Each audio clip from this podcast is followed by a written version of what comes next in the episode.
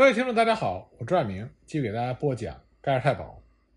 那么之前呢，在这个专辑里，我给大家讲过红色交响乐团，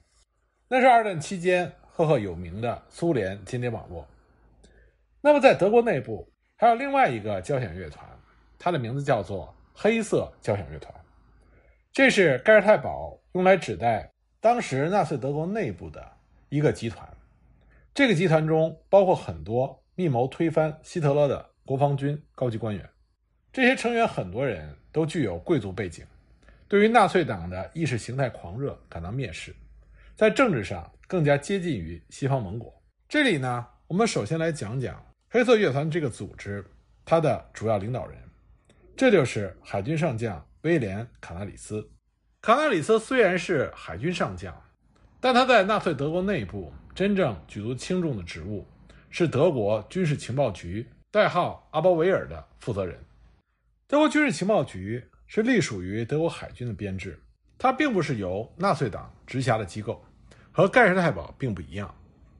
但是因为在卡纳里斯领导下的德国军事情报局，在二战期间为德国的情报工作立下了赫赫功勋，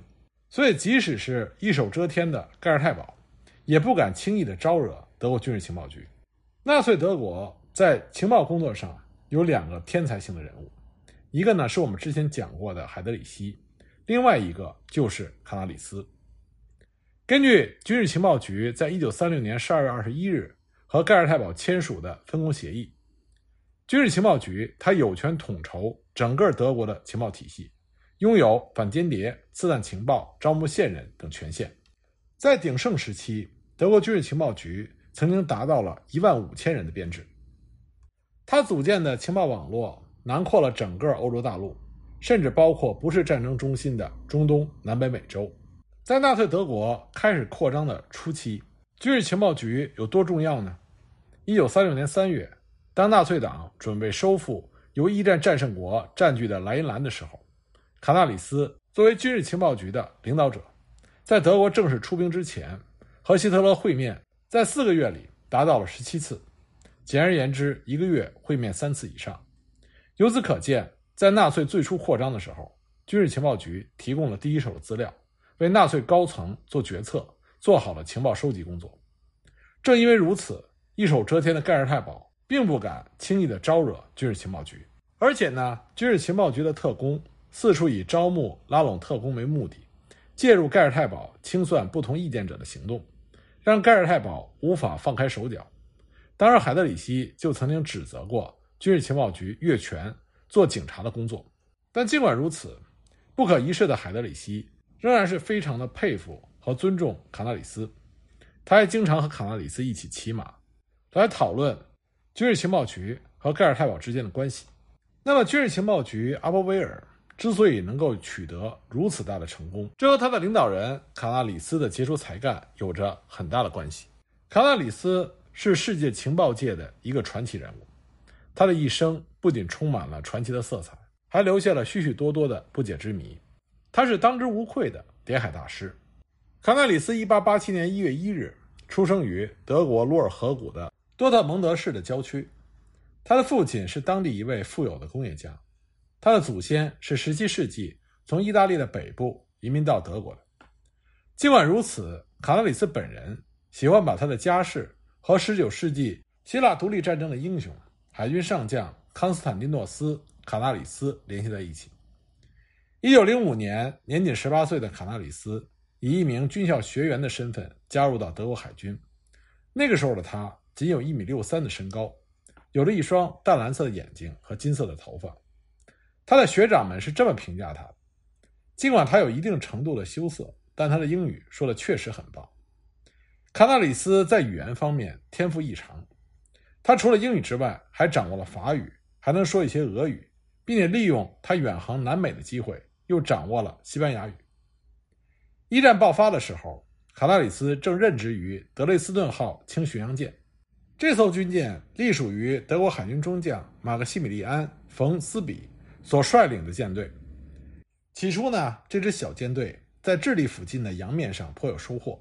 击沉了两艘英国的重巡洋舰，卡纳里斯还因此受到了奖励。但是好运不长，在同年十二月的福克兰群岛之战中，英国海军击沉了除德累斯顿号之外所有的德国舰船。德累斯顿号侥幸地逃到了智利水域，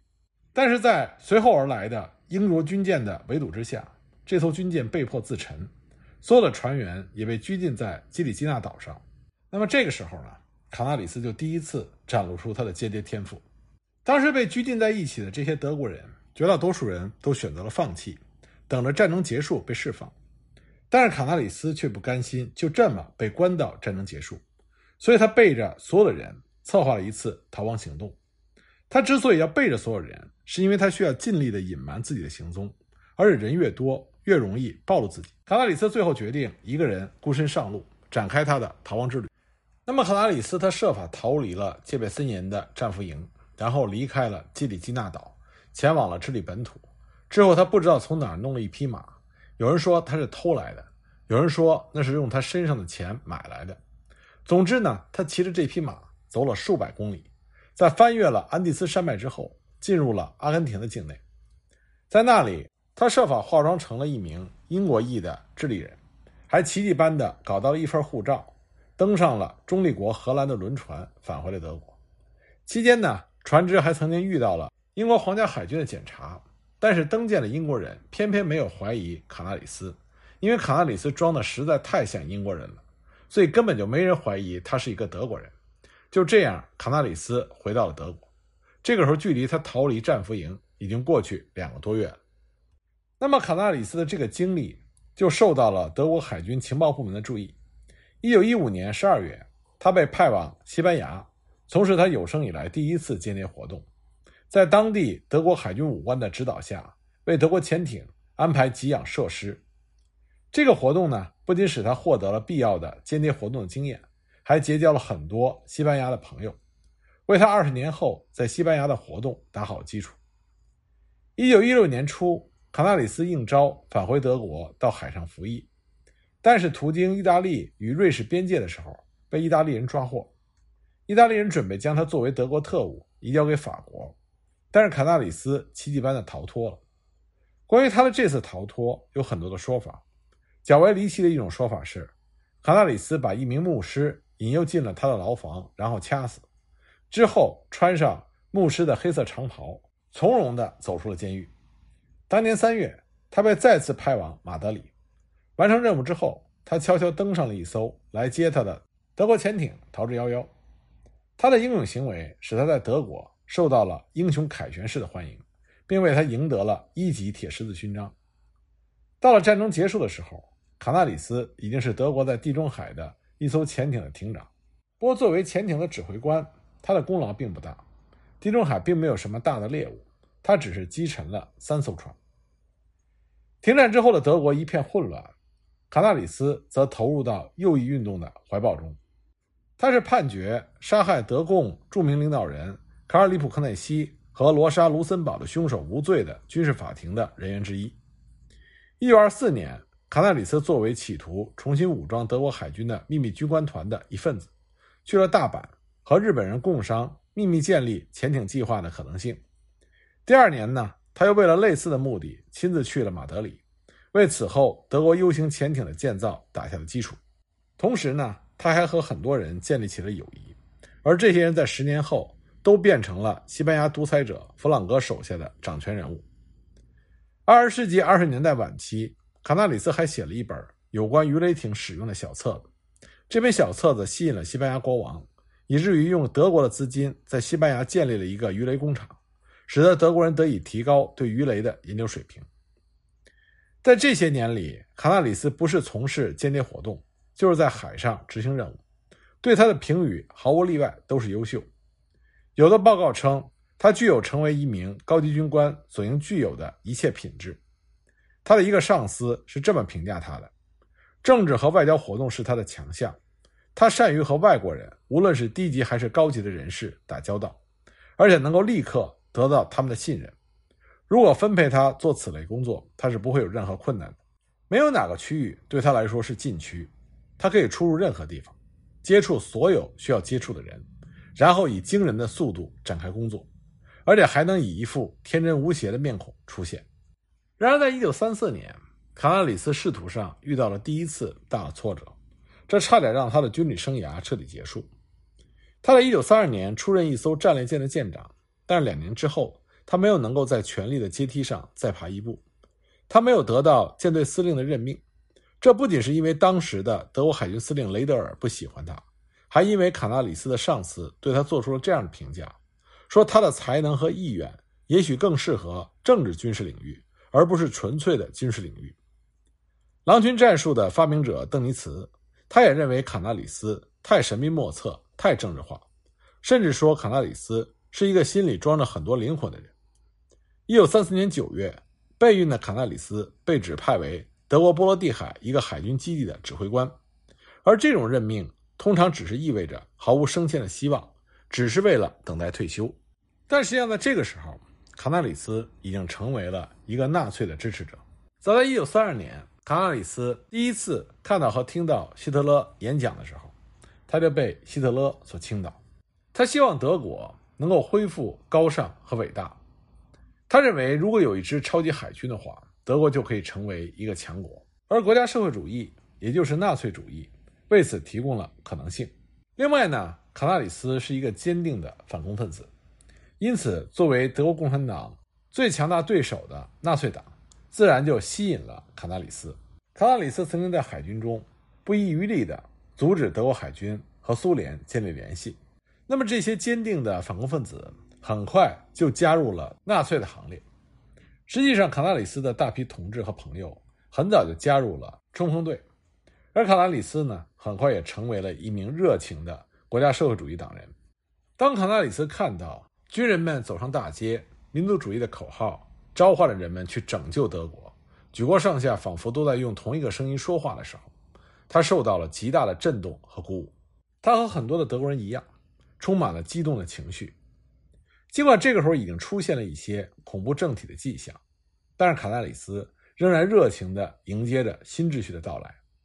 他对于外边流传的有关纳粹党头子们过火行为的流言蜚语嗤之以鼻。和很多的德国同胞一样，卡纳里斯认为这个新运动虽然显得如此的放纵和狂暴，但是能够将德国。从一个枯燥乏味的、令人失望的民主制度下解放出来，建立一个有权威、有纪律的、更加完美的政府。眼前的暴行和过火的行为，只不过是清除破烂的净化剂。不过呢，因为卡纳里斯后来是反希特勒的重要领导人，所以也有很多人试图美化卡纳里斯，认为当时卡纳里斯已经对纳粹的政权产生了强烈的反感。但真实情况是。在那个时候，卡纳里斯并没有真正看清纳粹党的真相，反而认为跟新政体合作是天经地义的事情。他的朋友奥托·瓦格纳回忆说，当时卡纳里斯是一个名副其实的爱国者。他一开始像大多数的德国人一样，对于纳粹党灌输给整个国民的那种活力和朝气很感激，认为只有充满了这些活力和朝气，才能解决当时德国面临的难以摆脱的问题。这在当时的德国是一个普遍的现象。党卫军的将军维尔纳·贝斯特是另外一位证明人。他说，卡纳里斯那个时候是一个彻头彻尾的民族主义者。他认为新的政体比原先的不知要优越多少倍。再说，当时也没有别的选择。不管怎么说，在希特勒统治的最初几年里，卡纳里斯把批判精神抛到了九霄云外，不允许对政府和纳粹党有任何的不公。在后来揭秘的卡纳里斯的私人档案里，我们可以看到他的上司海军少将巴斯蒂安，在一九三四年十一月一日亲手写的一段话。他写道：“我要强调一个事实，两年来，海军上校卡纳里斯不遗余力地使他的水兵们掌握国家社会主义运动的思想和指导新帝国发展的原则。他亲自出马给他们做报告，他在这方面堪称楷模。”卡纳里斯曾经写道。国家社会主义究竟是什么？他的回答是：这恰恰就是战士在战争中认识的和经受的一切，就是义务、顺从、情义以及对国家的责任感。在宣布并解释上述思想的阿道夫·希特勒的身旁，军官和普通士兵为新的德国铺下了奠基石。因此，世界大战中的战士是第一批国家社会主义党人。卡拉里斯还认为。尤其是军官们永远不要忘记，如果没有元首，如果没有他的德国国家社会主义工人党，就永远不可能恢复德国的伟大的军事实力。国防军永远不可能自发地变成一支国家军队。他还曾经说过，军官的责任在于做一个国家社会主义的活样板，在于使武装部队成为国家社会主义思想意识的体现者。这就是我们的伟大抱负。我们应该看到，正是因为卡纳里斯他持有如此完整的纳粹观点，所以他迟早会在德国纳粹中崛起。那么，就在1934年，卡纳里斯在海军中刚刚被闲置的时候。他的机会来了。当时国防部就军事情报局局长的人选问题发生了争吵。当时军事情报局局长帕特奇格因为和党卫军保安处的领导者海里希之间产生了矛盾，而被迫辞职。当时雷德尔就问帕特奇格谁可以替代他。帕特奇格的回答是卡纳里斯，因为他认为在海军之内，除了卡纳里斯，没有人能够胜任这份工作。收集情报、间谍活动、反间谍工作，这些都是卡纳里斯梦寐以求的。一九三四年十月十五日，他在柏林的办公室里，听着前任局长帕特奇格向他讲述着军事情报局介于武装力量和盖尔泰堡之间的窘迫境遇。但是卡纳里斯心中并不在意，他看到的正是他所向往的命运。不久，他就要领导在德国新体制中。最强大也是最有影响的情报机构之一了。卡纳里斯轻松愉快地告别了毫无出路的海军生涯，抓住了他眼前独一无二的好机会。他对德国情报机构的性质和历史了如指掌，所以他懂得从现在起，他已经成为了驾驭德国这艘航船的少数几个内行的掌舵人之一。在德国，情报机构历来是各界专制政府的前哨阵地。情报局的首脑也一直是政治军事领导集团中的一员，所以卡纳里斯认为，这个新职务将让他能够充分的发挥他的才能。